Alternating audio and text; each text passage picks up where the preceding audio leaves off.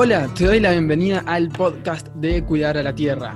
Contame, ¿te pasó de escuchar pronósticos de cómo va a estar la Tierra de acá a 5, quizás a 10 años y de sentirte angustiado o angustiada?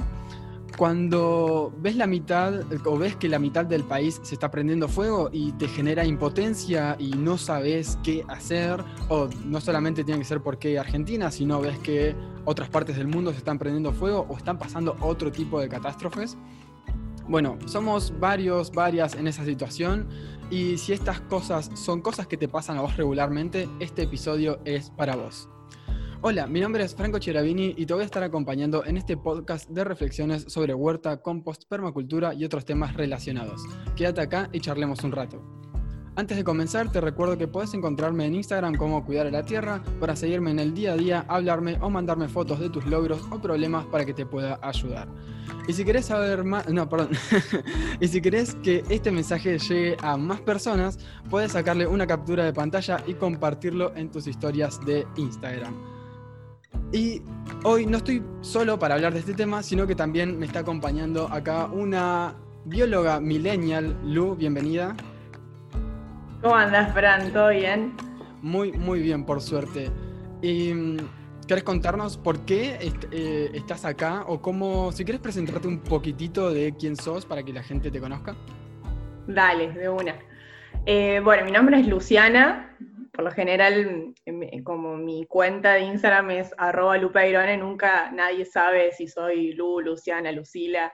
Así que bueno, está bueno aclarar, mi nombre es Luciana Peirone, soy de Córdoba, soy bióloga, egresada de la Universidad Nacional de Córdoba, y en este momento me encuentro haciendo un doctorado en ciencias biológicas con una beca de, CONICET, investigando en, temáticas de ecología, ¿no? en, estudiando los ecosistemas, para hacerlo así más, más sencillo. Eh, bueno, también en, el tiempo que puedo me dedico a hacer un poco de, comunicación, o más que, no sé, compartir todo lo, aprendido y lo que voy aprendiendo en este camino eh, en redes sociales y también en, bueno, tengo un podcast que se llama Biólogo Millennial. Eh, en donde la idea era, bueno, abordar las temáticas que nos interesan a esta generación millennial eh, sobre todo temáticas relacionadas a, bueno, a lo ambiental desde una perspectiva ecológica.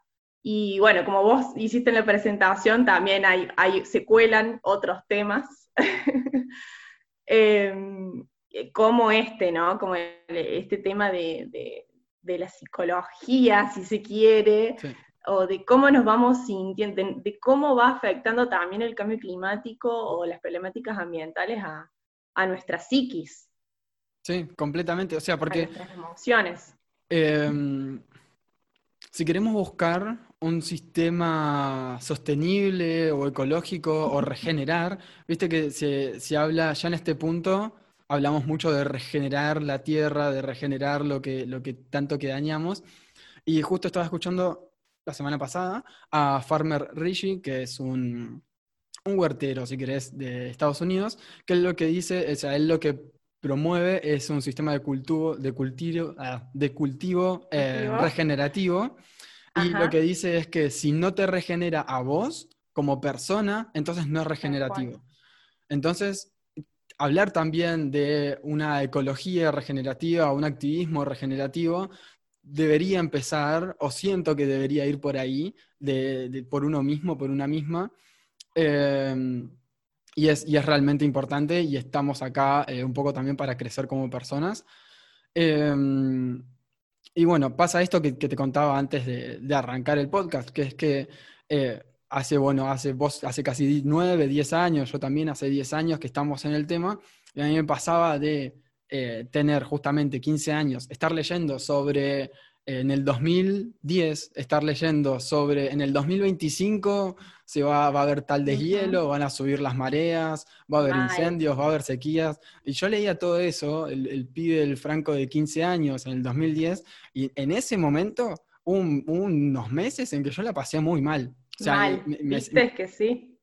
¿Vos cómo, fue, cómo fue tu llegada a, a todo esto?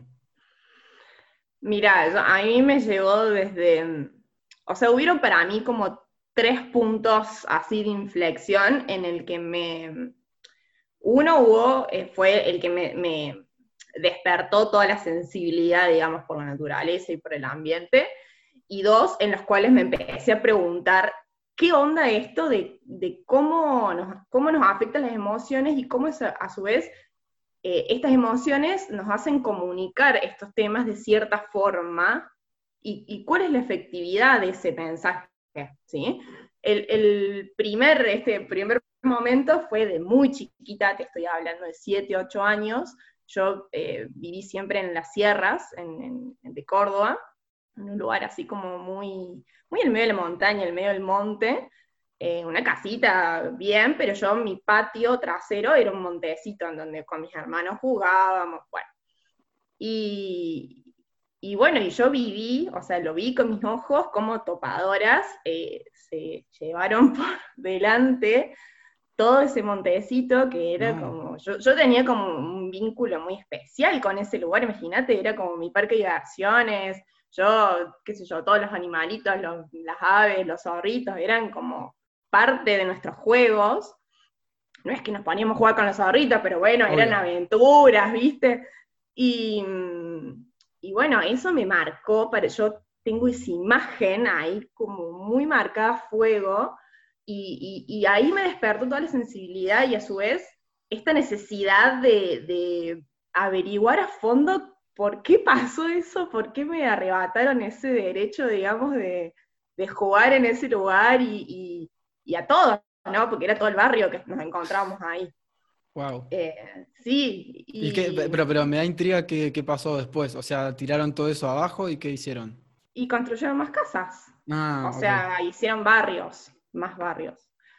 Que en cierto punto yo digo, uy, qué, qué hipócrita, porque mi casa también seguramente debe haber habido monte, pero bueno, no sé, por lo menos en este sentido planteo de, a ver, aunque sea conservado un pedacito de ese monte, ¿me entendés? Para ir a jugar. No, no quedó nada. Claro, hace un impacto ambiental, o sea, un análisis de impacto ambiental, a ver qué vas a hacer y cómo vas a reponer. Sí, no, no, no. Ni hasta el día de hoy se hace eso. Y este estoy hablando de 7 años, 20 años y sigue avanzando los proyectos inmobiliarios. Entonces, bueno, ahí eso me marcó para toda la vida y, yo, bueno, después terminé estudiando biología eh, de más grande, obviamente que eso en realidad era, es porque yo tengo una sensibilidad muy grande por la naturaleza y, creo que no es que, eh, o sea, yo la desarrollé a esa, sensibilidad al haber estado tan en contacto. Eh, y bueno, y después durante la carrera también me pasaba con algunos profes que cuando hablaban de las problemáticas ambientales, ponele, como que lo decían, ¿viste cuando sentís que una persona está como, o sea, frustrada, eh, cansada, agobiada, como decir, sin esperanzas?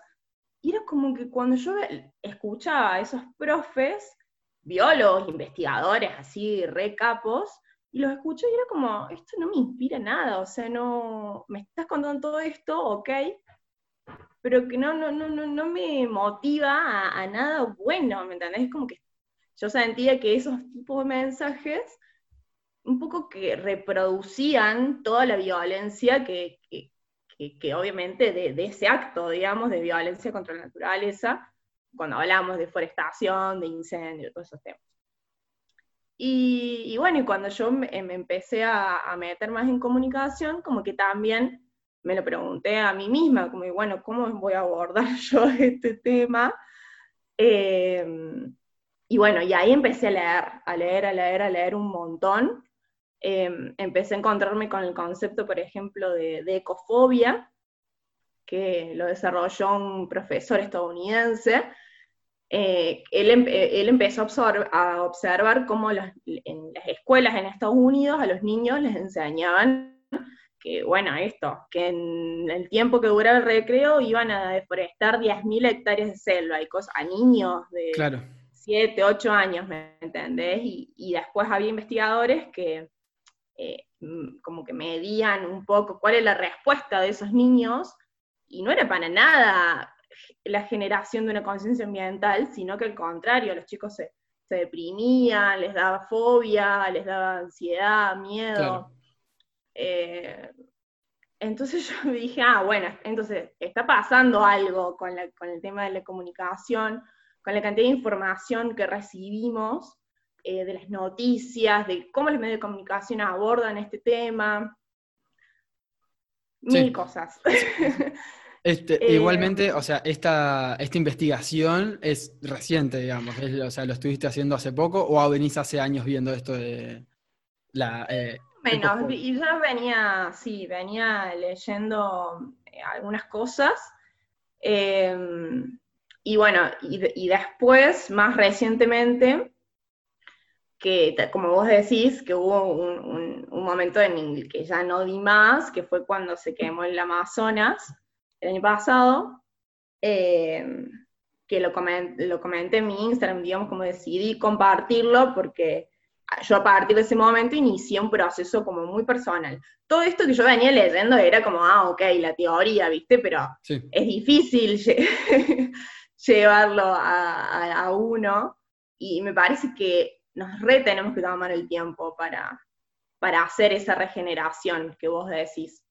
Claro, y, aparte, es, es un tema, porque de repente sí yo puedo estar ahí leyendo 45 libros que dicen que este, no sé, en el 2020 o en el 2000, no sé, el año que sea, eh, se va a incendiar Australia, ponele, o va a haber grandes incendios en Australia. Porque, o sea, lo hay, eh, recuerdo, hay una captura de pantalla, una, en realidad una foto de un libro físico que decía literalmente en el 2020 en Australia puede haber grandes incendios, ¿no? Como una cosa así, mejor redactado de lo que estoy diciendo yo, y de repente pasó. Eh, y, estas cosas se vienen vaticinando hace bastante tiempo de forma muy científica, de, ok, están eh, estos, eh, no sé, está pasando esto, dentro de tanto tiempo va a pasar aquello. Sí, sí, hay, hay ciertos números de, de probabilidades y, de... sí. Y, y, lo que pasa es que cuesta imaginárselo, porque son, no es algo que de hoy para mañana ya está, sino que eh, son procesos que llevan años, que llevan tiempo. De repente vos decís, che, capaz que este año es un poquito más de calor, y este año es un poquito más de calor, y así cada vez como que vas notando, pero son cambios graduales, entonces es difícil de, verlo de, repente, ¿no? Pero, para, pero cuando pasan cosas como las de la Amazonía, eh, bueno, ahí sí hay varios que, las sufrimos. Tal cual. ¿Quieres contar un poco de, tu proceso ahí? de mi proceso. Eh, bueno, no, de verdad que yo en ese momento ya estaba comunicando y cuando pasó lo de Amazonía me empezaron a llamar como muchos medios de comunicación para que explicara qué era.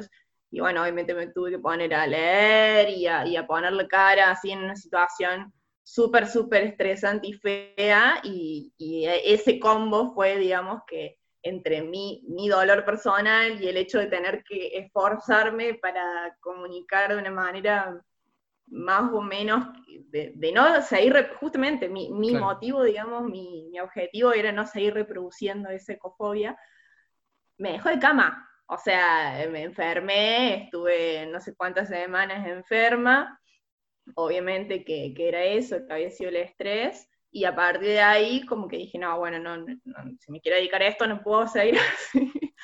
y, y, bueno, empecé terapia y el, la, mi psicólogo, obviamente, que una capa, me entendió totalmente qué, qué es lo que me está pasando, me enseñó a, bueno, tomar dimensión de, las cosas y también tomar dimensión de mi control, o sea, que hay cosas que, que no puedo controlar y que un poco que las tengo que dejar ir eh, y enfocarme en lo que sí puedo controlar, que es cómo yo me siento y qué es lo que hago con lo que, con lo que siento.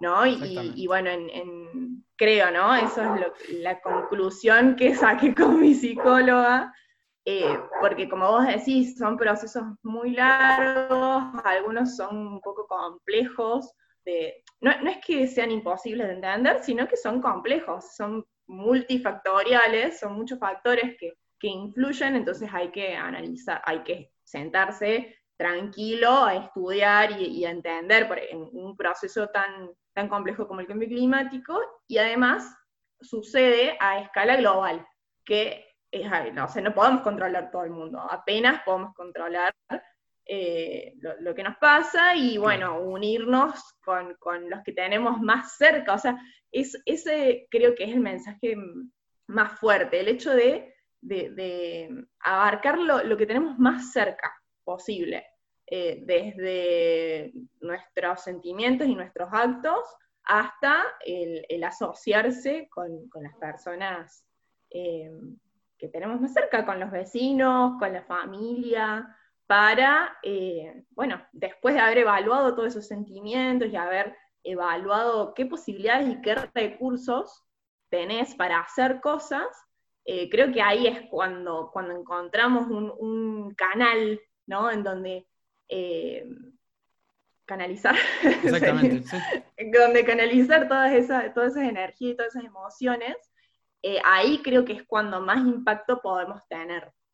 Eh, ¿no? Encontrando qué es lo que nos gusta o qué es lo que nos sale a hacer bien, y no necesariamente tiene que ser algo relacionado a la naturaleza, puede ser algo relacionado al diseño, que quizás le haces un flyer muy bonito y muy impactante a una organización y, y ahí estás teniendo impacto. Eh, Exactamente, sí, sí, sí, sí. Justo hace poquito terminé de leer un libro de que se llama Comunicación no violenta, que bueno, el título no me agrada mucho. Prefiero que el mismo autor dice comunicación compasiva, me gusta mucho más. Ajá, mira qué lindo. ¿Lo, tenés? no, no, después, eh, si está en PDF, pásamelo. Sí, que creo que lo tengo em, en ese formato.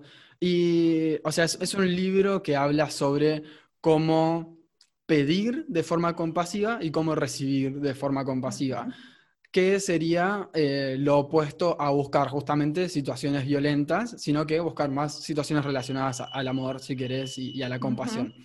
Y mm, algo que mencionaba, que es muy adecuado, digamos, a lo que vos estás diciendo, que es lo primero y, principal es saber cuáles son las emociones que estás sintiendo, porque si no te, te va a costar mucho comunicarte. Y a mí, bueno, a mí me pasó mucho durante mucho tiempo en el que, no sé, me preguntás cómo estoy y lo que dice este autor es tipo, decir que estás bien o decir que estás mal es lo mismo que decir nada. O sea, y agarra y te da un listado de un montón de, bueno, si te sentís bien, probablemente te sientas así, así, así, así. Eh, y eso a mí me ayudó un montón, ahora hace muy poquito. Eh, y a partir de ver cómo te sentís, bueno, lo puedo comunicar. Bueno, ahí ya entran cosas de, bueno, cómo lo podés comunicar para que no se sienta como un ataque o lo que sea, ¿no? Dependiendo de la situación. Em, pero la clave está, está ahí en ver cómo me siento. Y, otra cosa que sí eh, me gustó que dijiste recién, esto que, trataste con tu psicóloga, de, de la proactividad, que es, eh, ok, hay un estímulo, lo puedo procesar y puedo generar una respuesta. No, no, no es que llegue un estímulo y ya soy una persona reactiva y activo contra eso.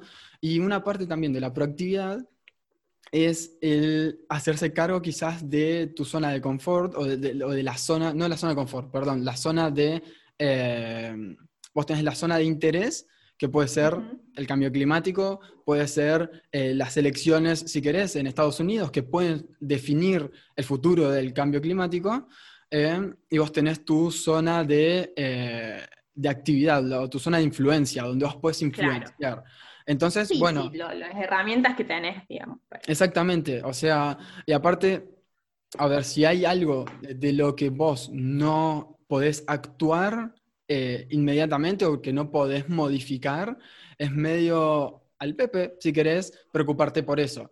Porque así sea que resulte como vos quieras o no, así sea que resulte bien, digamos, como vos esperabas o no, el proceso en el cual durante vos estuviste preocupado preocupado por esa cosa, eh, no te sirvió a vos para nada y no te ayudó a cambiar algo. Em, y está bueno verlo de esa forma. Exactamente, sí. Sí, sí, sí, fue como hasta un gasto de energía que lo podrías haber puesto en, eh, otra cosa. Y, además, algo, bueno, yo también a partir de todo este proceso hablé con, muchas psicólogas, de hecho, el, psicólogas y psicólogos eh, que investigan en psicología, o sea, que no, solo, que no hacen terapia, sino que son investigadores, eh, y hay, bueno, hay muchas evidencias de, primero, de, esto que, nos genera, digamos, ciertas eh, formas de comunicar a, través del catastrofismo, por decirlo así, eh, sin ningún mensaje proactivo, simplemente eso, el va a pasar tal cosa y es una catástrofe. Bueno, hay mucha evidencia sobre eso, primero.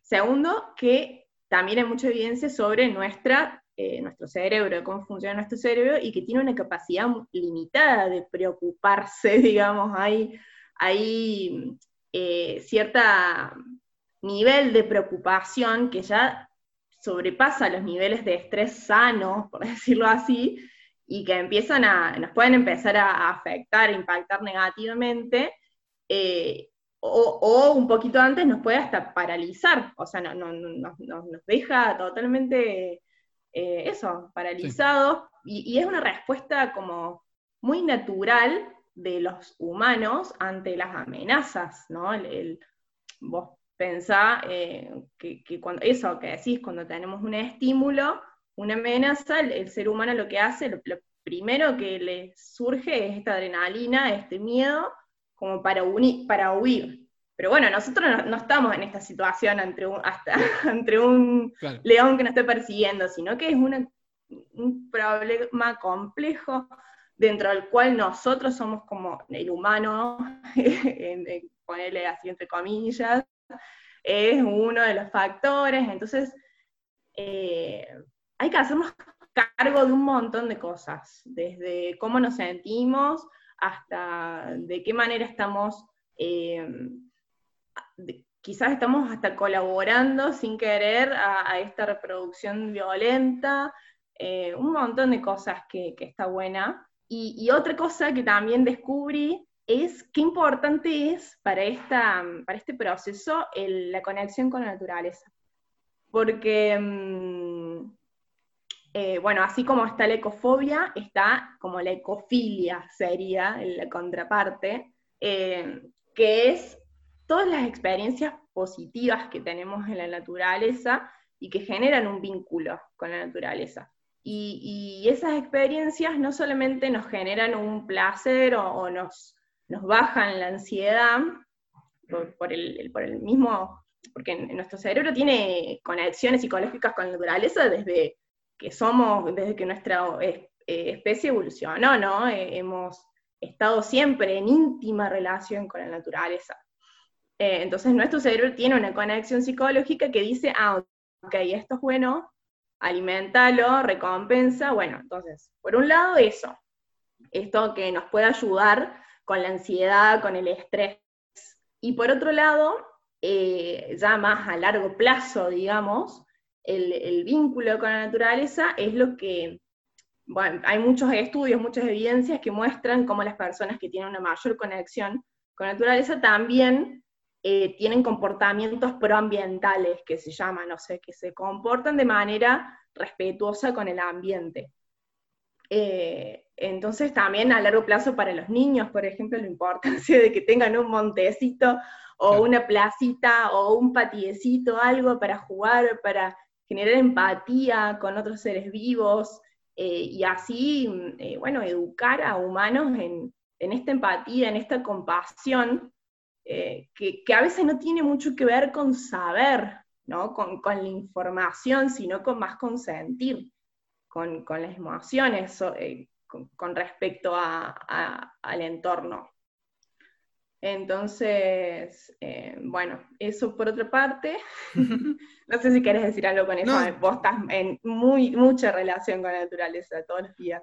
Sí, eh, ni hablar. O sea, ya se sabe que vos tocar, sentir la tierra en las manos, el estar respirando plantas o estar ahí en, ese pequeño ecosistema, así tengas un balcón, un jardín o puedas ir a una plaza, eso en tu cerebro o en tu organismo genera o favorece la liberación de serotonina, que es eh, esta hormona conocida como de la felicidad. No me quiero meter mucho ahí porque tampoco es que sé tanto, pero se sabe que te baja el nivel de estrés. Em, y eso por un lado está genial y está buenísimo, pero ponele, a mí me gustaría que, hablemos realmente como si, ponele que acá hay una tercera persona que está eh, angustiada por todos los incendios que hay ahora en Argentina. Em, yo, o sea, yo como persona, si querés te cuento de, mi lado y después vos, si querés, podés contar como de, tu lado. De mi lado, sí, me da eh, mucha bronca y, rabia cada vez que veo eso, de, eh, porque justamente no es como lo, que te da, ¿no? El fuego, eh, es como que, bueno, me da por ese lado. Y, después, bueno, ok, ¿qué puedo hacer? ¿Puedo ir y apagar los incendios? No, no puedo, no puedo ir así a hacer eso. Eh, ¿Puedo ayudar a las personas que están apagando los incendios? Sí, bueno, doné eh, 3 mil pesos hace poco a los bomberos voluntarios ahí de Córdoba y con un grupo de amigos también nos juntamos para comprar 10 eh, mochilas de agua, no sé cómo se dice bien. Pero bueno, ok, eh, donamos, listo. ¿Alcanza? No, no alcanza. ¿Qué otra cosa puedo hacer? Bueno, puedo tomar esa energía que, y canalizarla justamente, como decías vos, de, ok, esto no me parece que, está bien, ¿cómo puedo ayudar? Bueno, de alguna forma que yo hoy le esté enseñando a otras personas a hacer huerta, a hacer compost, ayuda también a aquellas personas que de repente entran por un lado, también se enteren o empiecen a enterarse de estas otras cosas que quizás no eh, tenían en cuenta. O mismo también esas personas que empiezan a producir sus propios alimentos, eh, no van a depender de ciertas cosas para los cuales quizás eh, estos bosques están buscando ser eh, quemados. Entonces, por ese lado, a mí me calma el hecho de saber que sí estoy con la huerta y eso me calma, me calma a mí, ¿no? Como estar en contacto con la tierra, remover la compostera, el hecho de donar a los bomberos, el hecho de compartir en Instagram, saber que, bueno, tengo un alcance y que estoy compartiendo ahí también lo que está pasando y eh, el hecho de, bueno, en mi área de influencia, lo que puedo hacer es seguir enseñando, seguir ayudando a otras personas y ponerme en esa. Y, eso a mí es lo que me saca la angustia. Eh, y bueno, si querés más, o sea, que es, como la angustia del momento y después hay como una, angustia atrás, igual que es como, que si querés hablamos después, o no sé, vemos que es como, bueno, ¿cómo planifico a 20 años y no sé lo que va a pasar en 10? Pero bueno, vos, eh, a la persona que está preocupada por los incendios en este momento, ¿qué le dirías? Eh, bueno, no, la verdad que no sé. Voy a contar también qué es lo que quizás yo puedo hacer eh, y, y que eso, volvemos en que no, no, no sé, o sea, cada uno de, para mí debería pensar qué podría hacer, o sea, como que me parece un poco raro que alguien te diga, onda, deberías hacer tal cosa, sino que bueno, a partir, de, cada uno tiene que hacer su proceso. Em, desde mi lado, bueno, yo soy científica y, tengo acceso a muchísima información, a muchos eh, papers, evidencias de cómo funciona el fuego, por ejemplo. Entonces, eh, bueno, me sentí como hasta en el, compromiso de compartir esta información, de decir, ok, el, bueno, primero, lo primero que me salió fue, ok, ¿cuáles son los impactos de los incendios a corto y largo plazo? Porque por ahí también percibimos a los incendios como algo que, bueno, una llama que se prende y que después se apaga, pero que quedan muchísimas cosas después eh, como consecuencias que, bueno, que también hay que empezar a, pensar, como en el caso de acá en Córdoba, casi siempre los incendios estuvieron asociados a inundaciones posteriores, entonces, eh, no para asustar, sino que la población tiene que saber de dónde vienen esas inundaciones, ¿no? Eh, que, el hecho de que el suelo quede descubierto de vegetación hace que después la lluvia se lleve todo ese suelo y, que no pueda infiltrar el agua. Entonces, todos esos procesos ecológicos que a mí me parece clave que los entendamos, no solamente para exigir políticas y planificación en, ese sentido, sino como para también eh, tener un impacto en, nuestra, en cada una de nuestras localidades. Eh, y, y, acá vuelvo a lo cercano, de decir, ok, en la localidad en donde vivo, ¿cómo se maneja el tema del fuego? ¿Cuál es la, bueno, acá tenemos toda la relación fuego y agua, ¿no? En las montañas. entonces, bueno, ¿cómo, cómo empezar a preguntarse y exigir información sobre cómo se maneja el tema del agua? ¿Cuál es la, eh, ¿cuál es la capacitación de, los, de, las personas locales en cuanto al, fuego, en cómo accionar frente a, los incendios, cuáles las medidas preventivas y, bueno, muchas cosas que se pueden traccionar desde la, eh, ¿cómo decir? desde la gestión de cada una de las localidades, que en realidad las localidades son divisiones políticas, pero están conformadas en, regiones que por lo general, por ejemplo, en las cuencas, las cuencas hídricas funcionan todas en conjunto, no es que funciona la de, la de Calamuchita, funciona distinta a la... Entonces, de, empezar a pensar en esta planificación de cuencas hídricas, de cómo, cómo cuidamos nuestras montañas, cómo cuidamos nuestra fuente de agua potable, más allá de la, estoy hablando desde un lugar muy antropocéntrico, ¿no? Eh, eh, más allá de, bueno, toda la, biodiversidad que, que se pierde. Y bueno, por otro lado, después, la, otra línea de acción que tengo es cómo, eh, cómo se recupera ese, ese espacio quemado, que, mm, bueno, acá en Córdoba pasó que la, municipalidad de, la capital de la ciudad de Córdoba salió como con esta propuesta de reforestación masiva con mm. bombas de semillas. Sí. Y que ahí también hay que tener un poco de cuidado con la, con la proactividad, ¿no? Porque hay que, cuando uno actúa también hay que saber de, cómo, está, cómo está actuando. Eh, y bueno, las bombas de semillas salieron por todos lados y, los profesionales em, eh, tratando, viste, de, traccionar para que no, porque son peligrosas en, cierto sentido, se sabe que, eh, que, bueno, primero que acá en Córdoba no se sabe si funcionan o no, se pueden introducir especies exóticas que después invaden a las especies nativas, tienen muchísimas contras las bombas de semillas, y más cuando, además, eh, es, es ilógico o es va en contra de las evidencias en, restauración ecológica pensar en reforestaciones masivas, ¿no? Cuando se sabe que la vegetación de los bosques chaqueños de Córdoba tiene una capacidad para, para recuperarse ante el fuego, porque están adaptadas al fuego, porque en Córdoba de vez en cuando, cada cierta frecuencia, hay incendios de manera natural, entonces la vegetación ha evolucionado con ese fuego y tiene estrategias para rebrotar. Entonces hay que ver, hay que evaluar si hace falta, si no hace falta. Eh, y en ese sentido, bueno, capacitar a equipos que accionen bajo, esas, bajo ese conocimiento.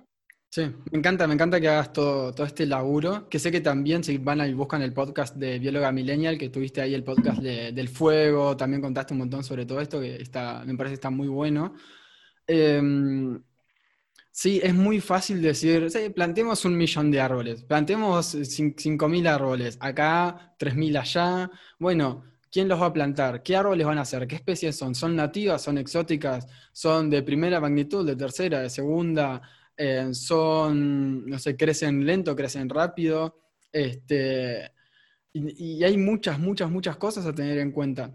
Porque, bueno, hace unos años también... Eh, que manejaba un vivero escuela de plantas nativas y huerta, eh, hablábamos mucho de este tema porque es como, bueno, sí, reforestemos, reforestemos, pero de repente, bueno, quizás lo importante primero es investigar el ecosistema, porque si estás, no sé, en el medio de la pampa y así, sí, hagamos un acto y, no sé, reforestemos, y capaz que era un lugar que no había árboles.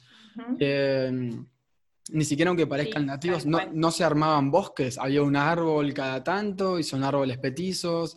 Este, entonces, investigar, investigar sobre eso y es importante que haya gente que sepa eh, para no, porque sí, obviamente después si introducís una especie exótica y, pasa lo que termina pasando con muchas de las especies que hoy vemos en día, como, no sé, el paraíso, la mora o también el eucaliptus, que se planta un montón, eh, bueno, terminan pasando pequeños quizás grandes, moderados desastres. No sé hasta qué punto podríamos decir cualquier especie eh, que plantes está bien porque es un árbol más, o si habría, vos qué, qué, opinión tenés con respecto a eso? Oh, eso es, tema para otro capítulo, pero te lo voy a decir muy resumidamente. Las, las especies introducidas, digamos, al ser otro ecosistema, pasan por un proceso de adaptación, ¿no? Eh, en el tiempo. Y si en ese tiempo logran adaptarse eh, y logran reproducirse sin intervención humana, porque vos fíjate que la mayoría de las plantas de jardín o de adorno que tenemos, como que necesitan una intervención, necesito que la estés regando todo el tiempo y qué sé yo, porque si no se mueren. Bueno, las especies que ya se independizan, digamos, del humano y pueden vivir de manera casi asilvestrada, bueno, ahí es cuando tenemos un problema porque se empieza a reproducir sin control e y, empieza a invadir y a sacarle los recursos a las especies nativas.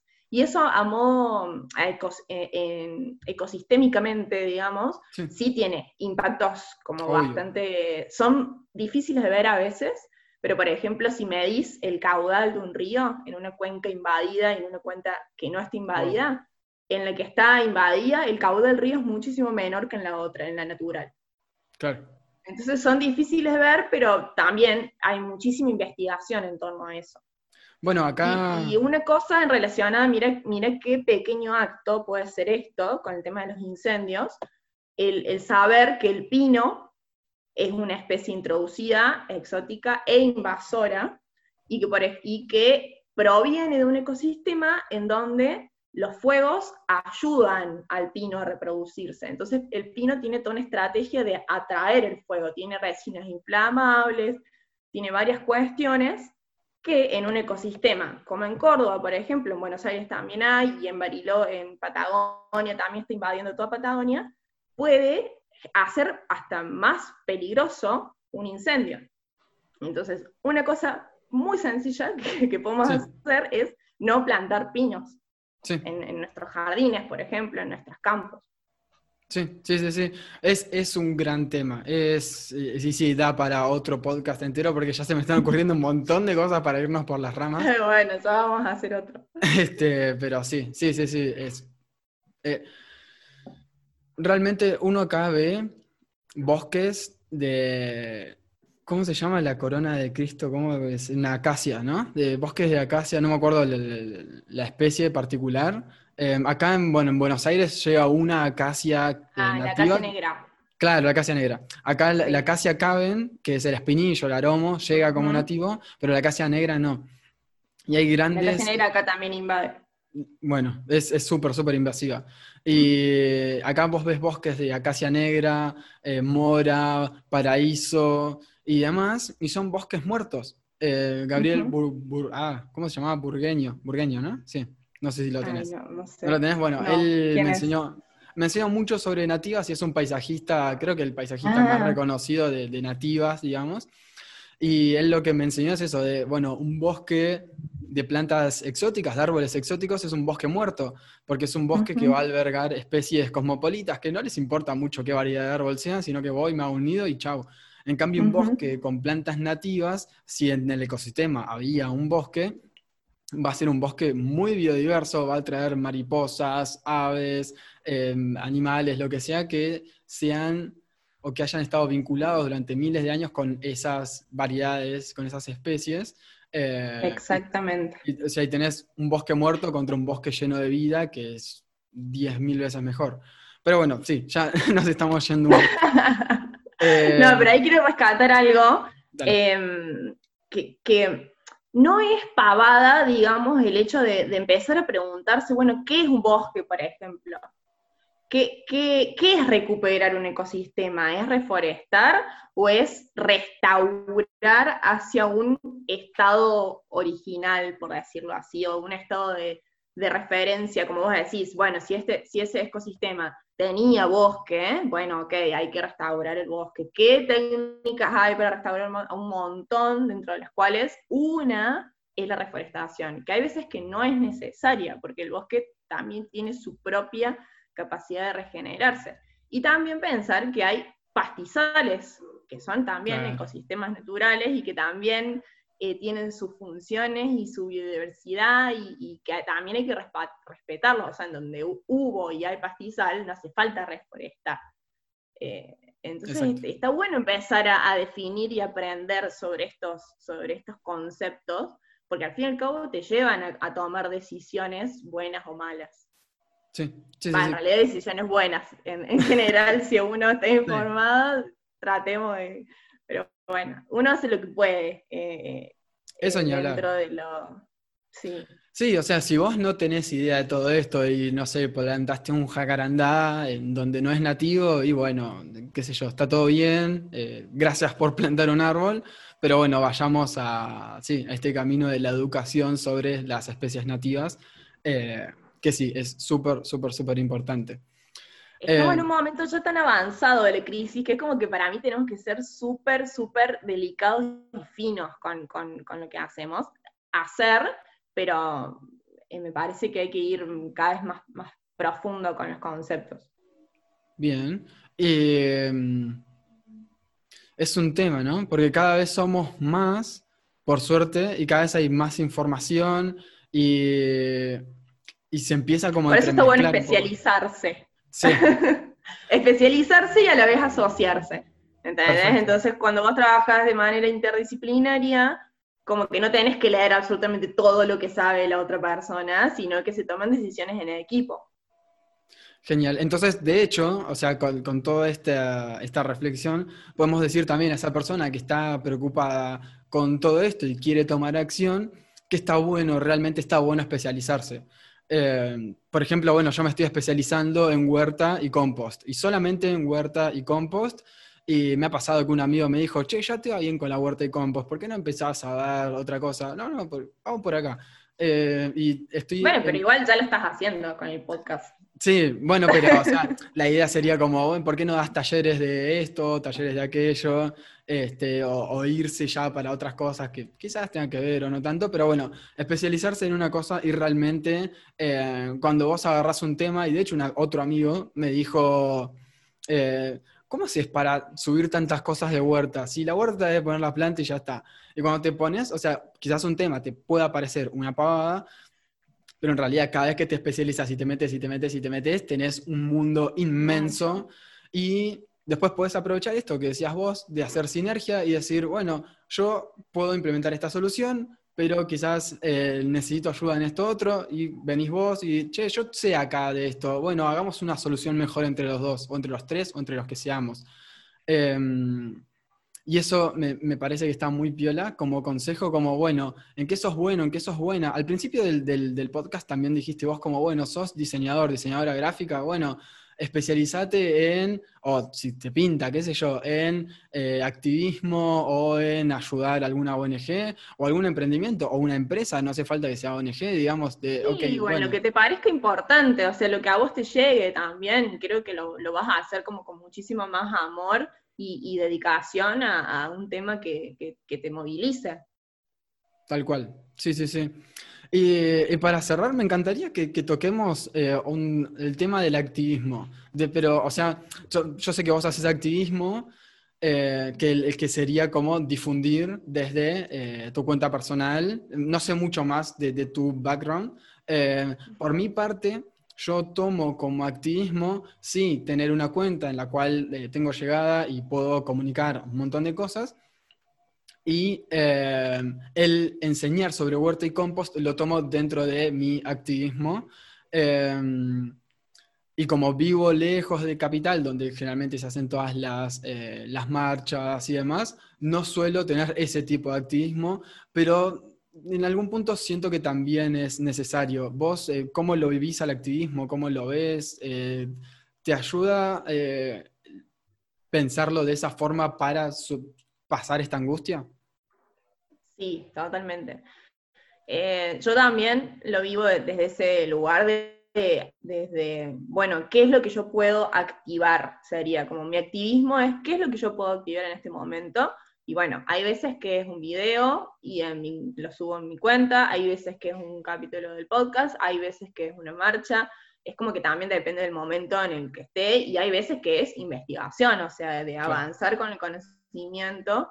eh, y hay veces que es ecofilia, porque también hago caminatas explorativas por las sierras, que invito a personas a que vengan a, recorrer las sierras y a explorar la, la vida, los bichitos, con lupa, y, bueno, eso también es conectarse con la naturaleza. Entonces, como que tengo distintos puntos de, en los que puedo activar cosas, pero sí es cierto que eh, el ir a, el asistir a marchas, digamos, tiene es como que para mí es como el, ah, no sale, como la concreción del típico el granito de arena, ¿me entendés? Porque vos en una marcha sos verdaderamente casi insignificante, pero necesitas muchas personas para que se escuche el mensaje.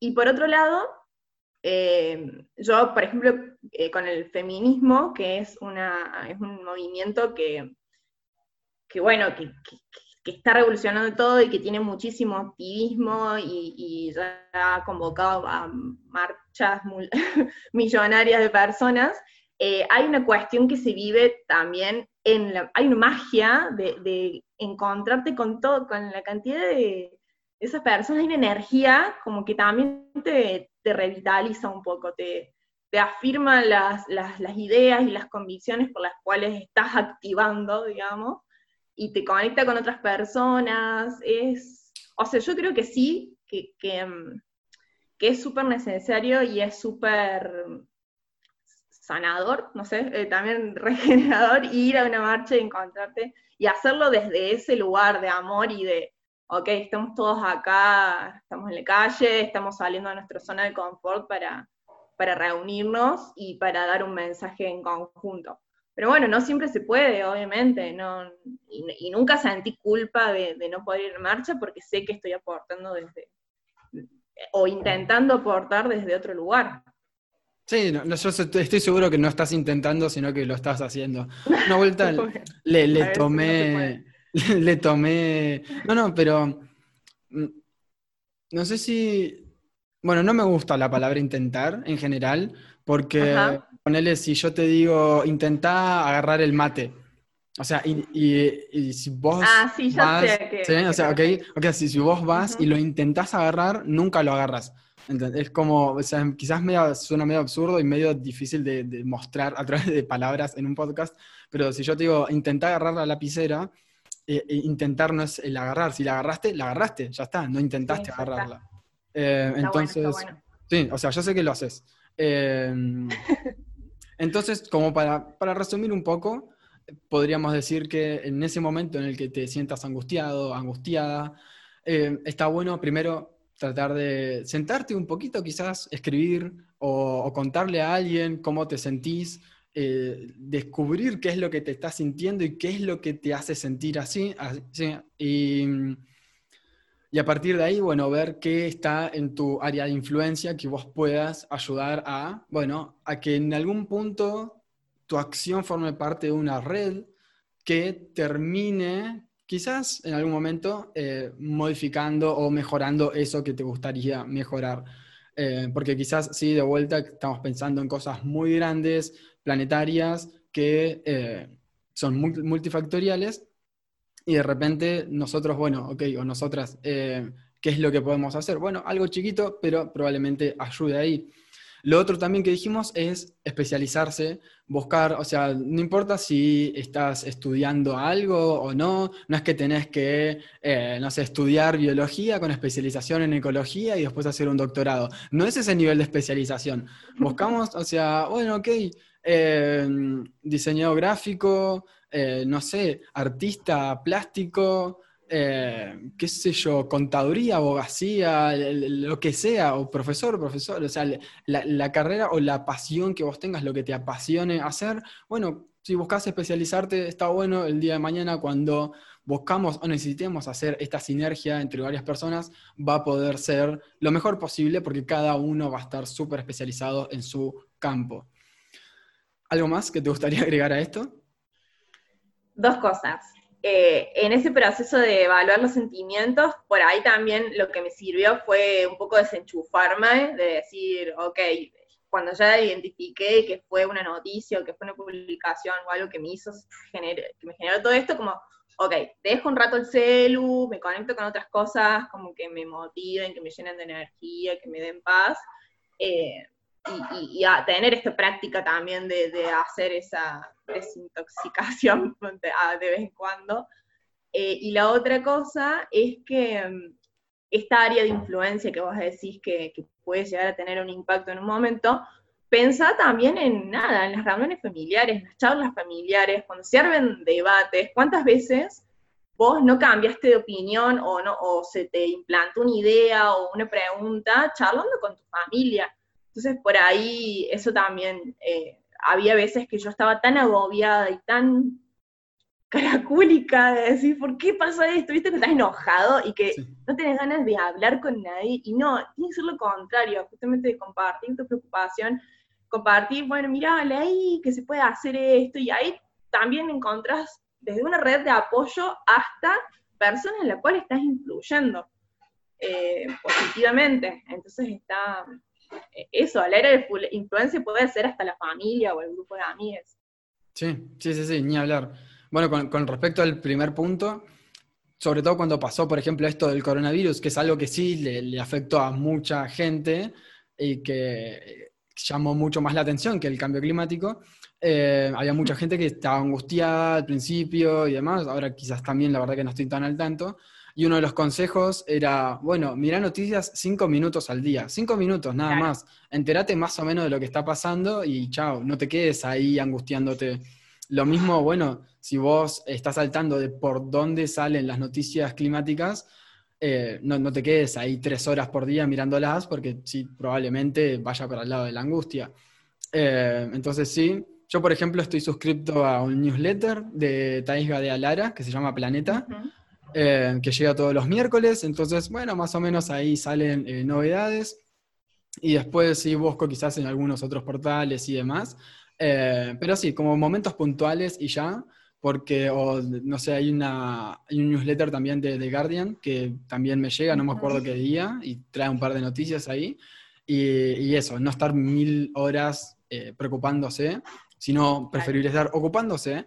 Y mm, sí, y la, parece o sea, quizás no es mesurable, pero el impacto que tienen nuestras palabras y el charlar con alguien, e ir de esta forma compasiva, de, hey, mira, la verdad que me siento así por esto que está pasando, ya eso es un gran granito de arena este, porque no solamente se lo está pasando a esa persona, sino que esa persona después, cuando piensa en el tema, capaz que se acuerda de vos, se lo cuenta a otra persona, o ya le queda el conocimiento y quizás si tiene hijos, hijas, o si en algún momento los fuera a tener, les puede transmitir la información también a ellos. Entonces, el, impacto de eh, transmitirlo también es enorme. Sí, y, es re loco, también hay que regularse, porque a mí me pasó de compartir ah. demasiado y era con mis amigas, bueno, eh, claro. Bueno, eh, porque también se vuelve, viste, las relaciones no es solamente eso, sino que mantener un equilibrio. Eh, no sé si te pasó a vos que, te hayan dicho como, bueno, tranquilo. Este, sí, puede, puede pasar. Eh, por eso también otra, o, selecciona o tratar de identificar cuáles son las personas con las cuales podés hablar infinitamente de esto. Sí, o sea, si querés tener un amigo o amiga que de repente sabes que pasó algo y vas y le vas con toda la bronca, no sabes lo que pasó, que se prende fuego tal cosa, y después eh, con lo que es familia o compañeros, compañeros, amigos o amigas que no están tan en el tema, eh, o sea, no hay peor cosa que ayudar a alguien que no, que no quiere ayuda o que no pide ayuda. Entonces, si la persona no te introdujo el tema, yo no le hablaría directamente. O si de repente hay una relación y te pregunto, hey, ¿cómo estás? ¿Cómo? Si yo, le, yo suelo preguntar mucho, ¿cómo te sentís hoy? Y, y si me preguntan a mí, y justo ese día vi una noticia que me llamó la atención, lo que sea, le digo, hey, mira, la verdad que no me siento muy bien. Y si es la otra persona le, preocupa cómo me siento yo, bueno, ahí este, empieza la conversación, digamos. Y no es lo mismo que yo te venga y te diga eh, tal cosa y tal, qué sé yo, y te ha tratado mal, a que te diga, no, no, mira, la verdad que no me siento bien. Este, y si a otra persona le preocupa, bueno, eh, lo charlamos. Y la otra también es, no sé, en el medio me pasó de, estar laburando y que de repente empiecen a hablar de compost o que de repente empiecen a hablar de, eh, no sé, los incendios cuando fueron en, en Brasil eh, y de repente yo, yo nunca, o sea, hace un tiempo ya que no toco esos temas si no, no se abre la puerta. Si no se abre, no la abro. Salvo a que pase algo o que yo ya venga con el tema muy masticado y, con, y para hablarlo tranqui. Este, sí, esperar a que, a que alguien toque la puerta o que la puerta se abra y no ir y, estar con todas las llaves tratando de abrir la puerta cuando en realidad no, es, no tienes llaves, sino que hay alguien ahí que te tiene que dejar pasar. Claro, exactamente. Sí, sí, totalmente. Me, pasó lo mismo. que uno, uno se pone un poco, y es entendible también, se pone un poco intenso y de querer cambiar a todas las personas y, bueno, primero creo que tiene que estar el interés, tiene que estar la sensibilidad y, bueno, después obviamente que hay una permeabilidad más, más grande y los de los newsletters está, está re bueno porque también está habiendo periodistas que, que se están especializando justamente en comunicación del cambio climático y que saben cómo, saben cómo explicar, saben cómo, que, bueno, esto, mensajes claros, digamos. ¿Vos, vos seguís eh, periodistas o algo puntual? A Thais la sigo, eh, sí, sí, la, la Justamente hace poco escribió un, artículo sobre ecoansiedad. Eh, sí, yo, ahora la verdad soy pésima con los nombres, no me viene, pero justo que la mencionaste, eh, sí, una, una grosa. Eh, después a... no, no, no, olvídate, no se me va a venir nunca. No hay problema, no hay problema. Después de todo caso te, te las paso. Sí, no te Así compartimos. Bien, bueno, ¿te parece si estamos por hoy? Sí, una, un montón. Muchas, muchas gracias. Hablemos de todo. No, gracias a vos, Fran. Eh, por las dudas, ¿querés repasar tus medios de contacto? bueno, eh, por Instagram y Twitter soy arroba y en Spotify pueden escuchar Bióloga Millennial, que es el podcast que estamos haciendo con, con Parque Podcast, que es una productora de acá de Córdoba. Genial, buenísimo. Muchas, muchas, muchas gracias. Súper recomendada, Lu, para, para estar y cuando hay así algo de, estos eh, momentos ecológicos importantes, quizás o de gran escala, ella seguramente esté subiendo un IGTV o algún video o lo que sea sobre el tema. Así que súper recomendada. Bueno, gracias, vos también. gracias, gracias, gracias. Yo hice el curso con el Fran y ahora tengo un compost divino. gracias, gracias. Em, eso es todo por hoy. Muchas gracias a Matías Ortiz por hacer la música de inicio y cierre. Y si te gustaría inspirar el próximo episodio, déjame tu reflexión en Instagram. Gracias por haber escuchado, pero sobre todo muchas gracias por cuidar a la Tierra.